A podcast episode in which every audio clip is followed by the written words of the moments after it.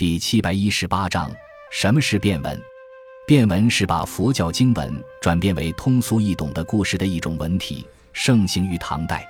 变文的特点是韵文和散文相结合，韵文用来吟唱，散文用来说白。说白和吟唱转换时，通常有一个常用的过渡语做提示，如“处若为陈说”，“时有言语”等。变文的内容按照题材分，主要有四大类。一是宣传佛教故事的变文，如八相变、破魔变文、降魔变文等。这类变文是通过一边讲一边唱以故事的形式来宣传佛教的基本教义。它与讲经文不同，不是直接对着经文照本宣科，而是选取佛经故事中最精彩的部分加以渲染发挥，较少受经文的限制。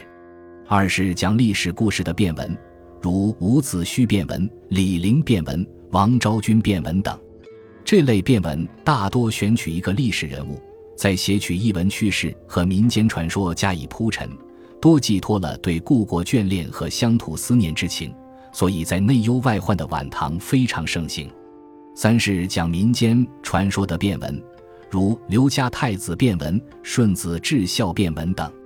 这类变文虽假托了某位历史人物，但所讲的故事并没有任何历史依据。四是取材于当时社会上的重大事件和人物的变文，如张怀深变文、张议潮变文等。